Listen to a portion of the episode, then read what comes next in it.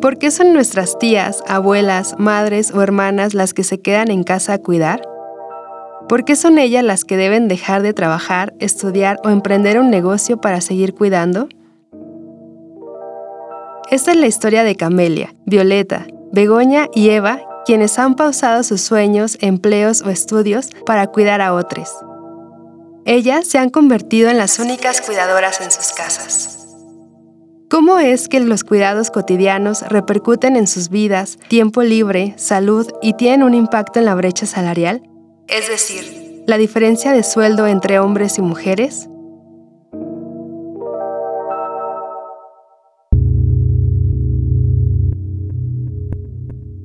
Bienvenidos a Un Mundo Raro, posverdad, pospandemia y pospatriarcado. Una producción de Radio UNAM y la Unidad de Investigaciones Periodísticas de Cultura UNAM.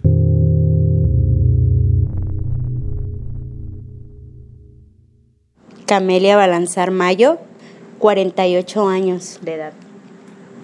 Bueno, como ama de casa, mi rutina diario es levantarme a las cinco y media eh, llevo a mi hija que está en, en, medio superior, la llevo a la parada de los camiones que, se traslada de Coyuca de Benítez a Acapulco.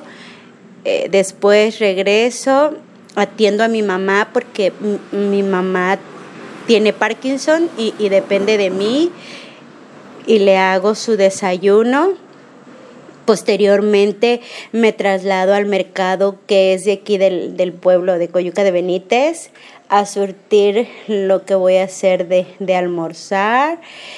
Después mis quehaceres del hogar, lo que es eh, atender mi tienda, em, hacer los, las, las cosas del aseo. Posteriormente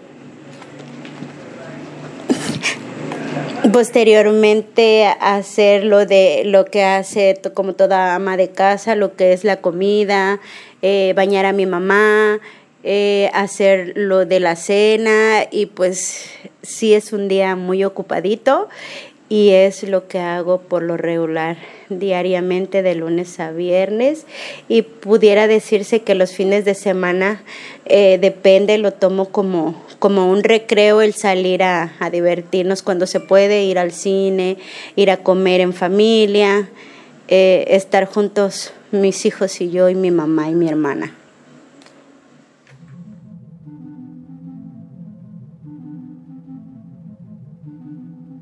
Las mujeres de 12 años y más destinan el 67% de su tiempo a trabajos no remunerados en el hogar y los hombres solo un 25%, según la encuesta nacional sobre uso del tiempo 2019.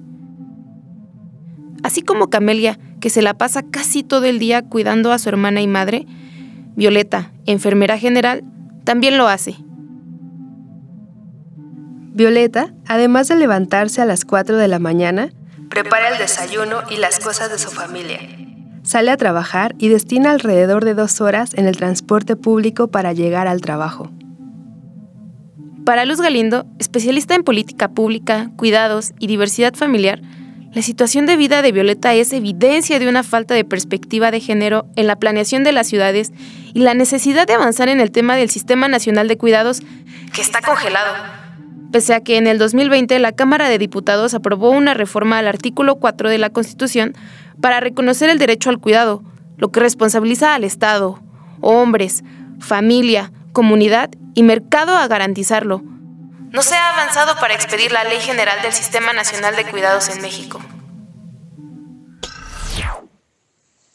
Eh, históricamente, las mujeres eh, hemos sido eh, asignadas a las labores domésticas eh, y de cuidados. ¿Qué quiere decir eso? Que por el hecho de ser mujeres nos corresponden desde que nacemos esas, esas tareas. Y pues esto ha sido así durante años, durante siglos, y eh, se ha cuestionado mucho, eh, sobre todo en los países pues primero europeos, ¿sí? en países como Italia, después en España, en Uruguay, Colombia, Argentina y eh, pues eh, muy recientemente en los años 70 en países como México y con la pandemia pues eh, esas labores de cuidados y domésticas se vieron exacerbadas por eh, estar en casa. ¿Qué quiero decir con esto? Pues que las mujeres eh, somos quienes, además de realizar el trabajo remunerado, productivo en las casas, también eh, hacíamos las labores domésticas como lavar los platos, el baño, eh, las compras, ¿no? Aunque en menos medida, porque quienes eh, salían más a hacer las compras eran los varones, pero quien seguía cocinando, pues son, son, somos las mujeres y además de que las mujeres eh, fueron quienes cuidaron a las niñas, a los niños, a las personas enfermas, a los adultos mayores. Entonces, eh, pues su jornada se duplicó y eh, pues esto llevó a un cuestionamiento en nuestro país sobre las labores de cuidado, ¿no? de tal forma que ya está en la agenda eh, pública. Eh, esto quiere decir que eh, pues ya está en una reflexión de las instituciones, de organizaciones civiles, que están pugnando por precisamente que haya una redistribución dentro de las familias, dentro de los hogares, pero también que esta redistribución sea entre el Estado, el mercado, eh, las comunidades, las familias y los medios de comunicación. Es decir, que no solo sea las familias, y dentro de las familias, las mujeres.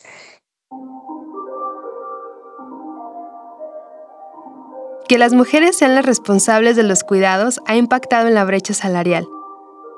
En 2022, el Instituto Mexicano para la Competitividad, con el apoyo de Bayer, Interprotección, el Consejo Coordinador Empresarial y el Consejo Mexicano de Asuntos Internacionales, midieron la magnitud de la brecha de ingresos entre mujeres y hombres en diferentes sectores en México y otros países. El resultado fue que por cada 100 pesos que recibe un hombre en promedio por su trabajo al mes, una mujer recibe 86. En otras palabras, el porcentaje de la brecha salarial en México es del 14%. El reporte Medir la brecha salarial de género en México, realizado por Intersecta en colaboración con la Embajada Británica en México, refiere que también la brecha salarial se amplía además de que las mujeres sean quienes cuidan, por las diferencias dentro de los sectores y los tipos de trabajo por razones de género. Hombres y mujeres están representados de manera distinta. Hay más ingenieros, matemáticos o informáticos. En el campo de la salud o educación vemos más presencia de hombres. Violeta nos cuenta cómo mientras estudiaba la licenciatura en enfermería se encontró con más mujeres que hombres. Violeta Sanjeado, edad 31 años y soy enfermera general. Eh, estuve en el CCH de Naucalpan mm, y realmente siempre estuve enfocada al área de la salud. Eh, estudié en la Universidad en la ENEO, eh, la carrera de enfermería, soy, se divide en dos, enfermera general y enfermera obstétrica, yo soy enfermera general. Estuve en una generación con pocos hombres, realmente porque se cree que la enfermería culturalmente es se aboca más a la mujer porque es de cuidado. El área de enfermería en la UNAM tiene una alta demanda. Sin embargo, quienes más quieren estudiarla son mujeres y ocupan el 70% de la matrícula. En el campo de la medicina también predominan las mujeres, pero en un 64%. El porcentaje de hombres aumenta un poco más en comparación con el de enfermería, a 36%. Violeta, además de encontrarse con esta idea de que son las mujeres quienes se dedican a la enfermería, también se enfrentó a falta de protocolos en el hospital donde hizo su servicio social mientras estaba embarazada. El primer mes de estar en mi servicio social eh, descubrí que estaba embarazada. Realmente recibí la noticia bien. Siempre quise ser madre. Fue algo complicado desarrollarme en el servicio social ya que pues era un trabajo bastante pesado. El personal con las personas que son externas, porque estuve en el central militar, este, te cargan mucho la mano de trabajo. Entonces, al momento de tener que atender a los pacientes, moverlos de servicio, este, no tenía apoyo, tenía que movilizar a los pacientes, cambiarlos de posición, moverlos a las camillas, llevarlos al baño. Esto realmente pues me resultó en algunas amenazas, amenazas de aborto y fue cuando tuve como esa pauta de pensar si quería, si valía la pena poner en riesgo mi vida y la de mi bebé. Y, pero aún así seguí, estuve así hasta los siete meses de embarazo que tuve una paciente con obesidad mórbida, que tuve que movilizarla y hacerle baño en cama porque la paciente no podía moverse. Realmente fue una carga horrible de trabajo, fue uno de los días más pesados.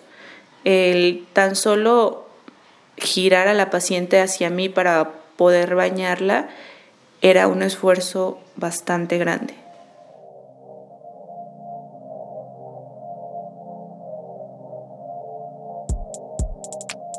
En México, 7 de cada 10 mujeres de 15 años o más son madres, y en promedio tienen 3 hijos o hijas.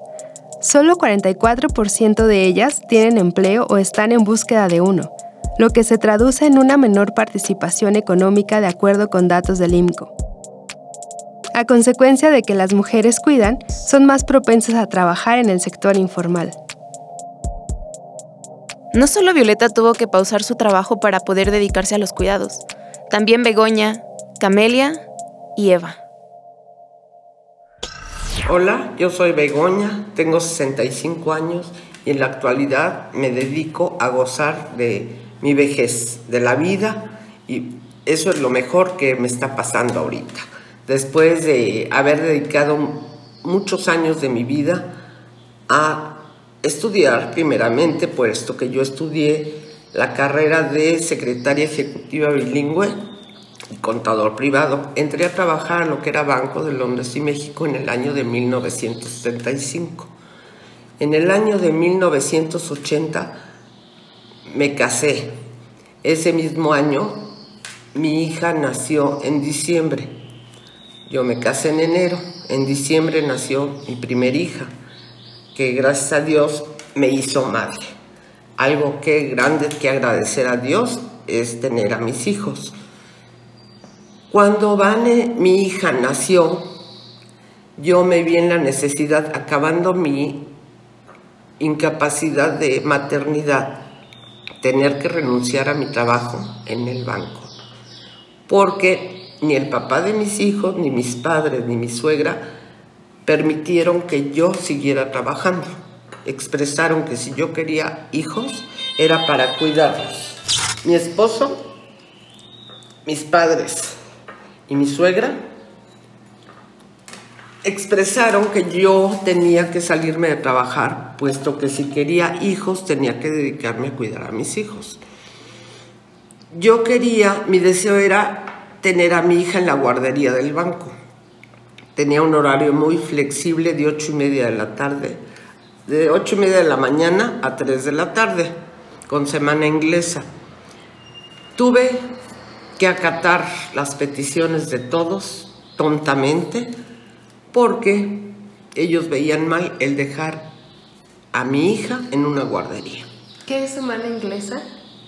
Semana inglesa es trabajar de lunes a viernes únicamente.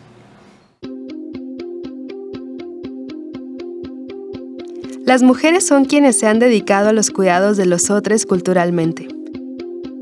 Marcela Lagarde, escritora feminista, dice al respecto. El modelo de la mujer que se va construyendo para todas las mujeres en el imaginario de la sociedad es el de la mujer como ser de la domesticidad, del domus, de la casa, del hogar. La casa es su espacio natural, y así va surgiendo el ideal de las mujeres amas de casa, domésticas, hogareñas.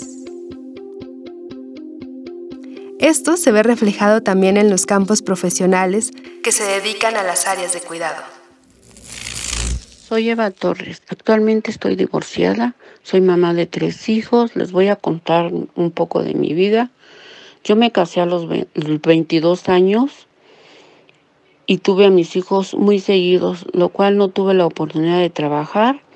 Me dediqué a ellos. En un tiempo estudié para educadora. En todo lo que fue su preescolar tuve la oportunidad de estar con ellos y estar trabajando de maestra. Pero ya cuando entraron a la primaria, se me hizo un poco difícil trabajar porque tenía que dedicarme a sus tareas, a llevarlos a la escuela. Entonces me salí de trabajar y me dediqué a ellos hasta que entraron a la, a la secundaria. Ya se me hizo un poco difícil porque estábamos mal económicamente.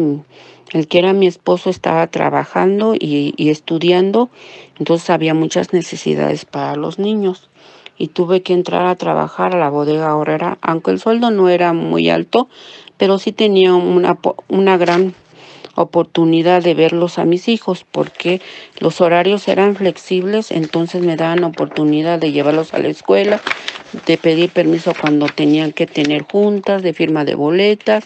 Estuvo muy muy bien. No cubría tan, todas las necesidades, pero al menos sí apoyaba para que ellos tuvieran algunas actividades extras, porque para mantenerlos o para los alimentos, pues su papá.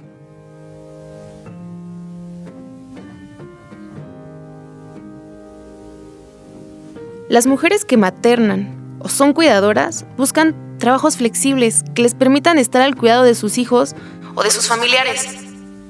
Quienes no encuentran un trabajo formal se dedican a la informalidad con un sueldo aproximadamente de 3.202 pesos al mes contra 6.267 pesos. Camelia decidió dejar de estudiar para cuidar a su madre y hermana. Para solventar gastos, decidió poner una tienda. Sí, tengo una carrera trunca. Eh, soy contador público. Eh, ejercí un tiempo pero después pues por cosas familiares, como les comenté anteriormente, eh, soy la única que está aquí en, eh, como hija de mi mamá y, pues mi mamá requirió cuidados especiales y pues tomé la decisión de, decidir eh, estar con mi familia en casa, pero también no estar nada más al cuidado de ella, sino, sino depender de algo económico como es mi tienda de abarrotes. Porque mi mamá desde hace cinco años que quedó viuda, que murió mi papá, eh, empezó a tener su enfermedad del Parkinson y como su única hija aquí en, México, eh, pues decidí traérmela a vivir conmigo, con mi familia porque mi, mi madre con el tiempo ha requerido cuidados especiales y aparte pues mi hermana también es especial eh, de 37 años y pues también depende de mí para, para los cuidados necesarios. Camelia no es su única hija, sin embargo, se quedó al cuidado de su madre y hermana, una historia parecida a la de la novela de Laura Esquivel, Como agua para chocolate, de 1989, donde Tita, la hermana menor, es destinada a cuidar a mamá Elena, su madre. Nosotros somos seis, eh, dos mujeres y cuatro hombres. Eh, como les digo, mi hermana es especial, tiene 37 años. Mis hermanos, los cuatro hombres, pues están en los Estados Unidos, eh, ya tienen una vida hecha ya, económicamente me apoyan y pues somos seis, seis hijos.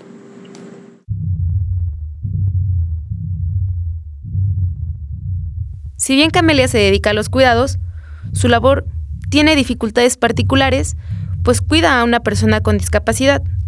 María Elena Esparza Guevara, presidenta de Hola Violeta, nos habla sobre el tema.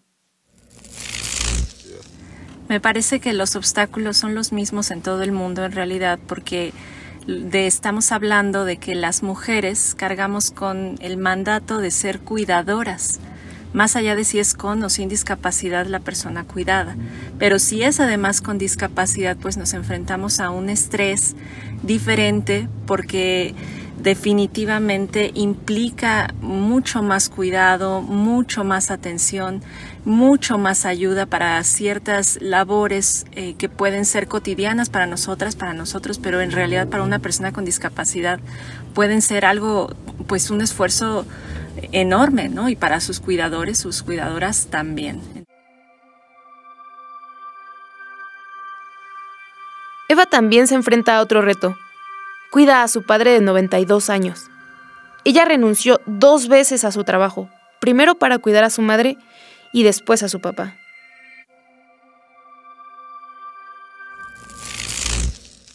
Después de 12 años de trabajo, pues mi mamá enfermó y tuve que renunciar a trabajar para poderla cuidar.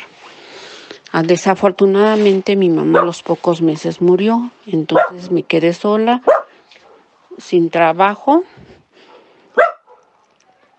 y volví a entrar otra vez a, trabajar en el mismo lugar. Me dieron esa oportunidad de trabajar a Bodega Oreja y, y entré a trabajar un año. Al año mi papá, pues como se quedó solo y no tenía quien lo cuidara, a pesar de tener nueve hermanos, todos tenían sus ocupaciones, solamente yo porque como estaba divorciada y sola con mis hijos, pues me dio la oportunidad de cuidarlo con el sueldo de, pues con el que yo ganaba me, me iban a pagar.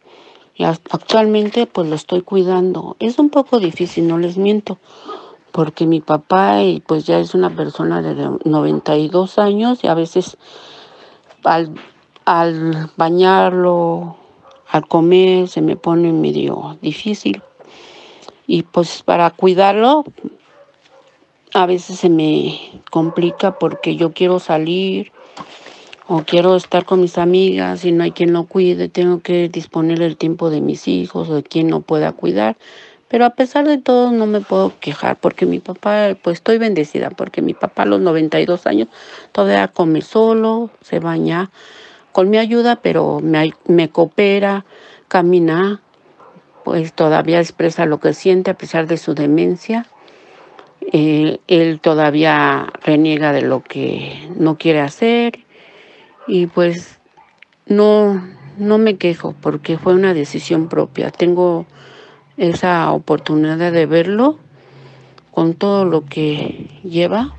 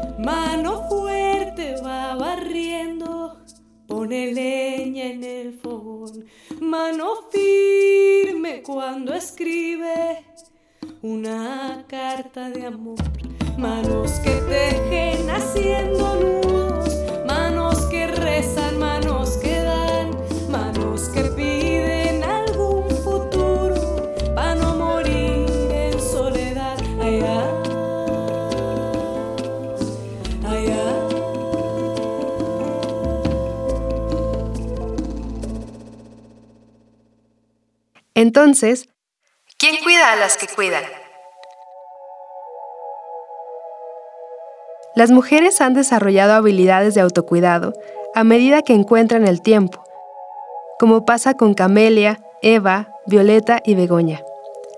Begoña pudo decir que ya no cuidaba más a sus nietos. Ahora, a sus 65 años, disfruta su día a día.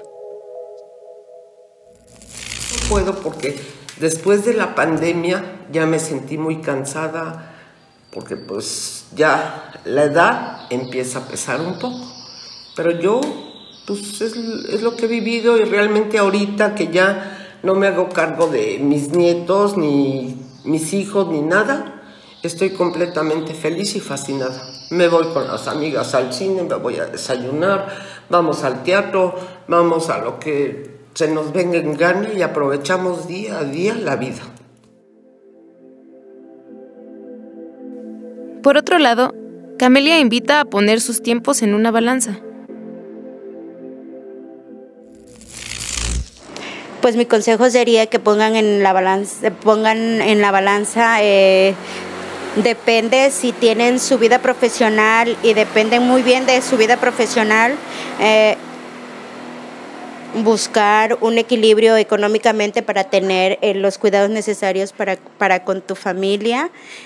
Este, eh, yo creo que valorar, valorar más a tu familia y tener una noción de lo que vale tanto tu trabajo, tu familia, y, lo económico por si tienes que pagar a alguien, pues también requieren muchos, muchos cuidados necesarios.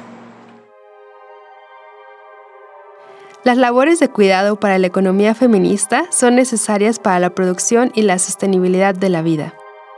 En Tabisek Motsedme ha denominado esta labor como sabiduría de la sobrevivencia, es decir, el aprendizaje histórico de las mujeres que ha pasado de generación en generación y se pone en juego en contextos donde la vida es amenazada en su corporalidad y dignidad.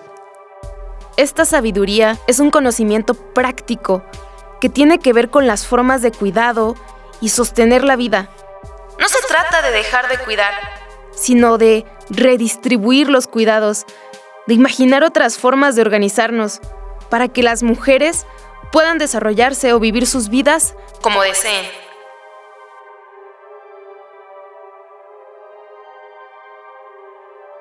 Locución: Kenia Michelle Robles López y Diana Juárez Torres.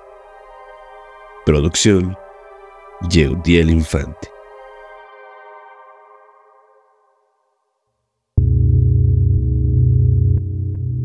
Esto fue Un Mundo Raro, Posverdad post-pandemia y post-patriarcado.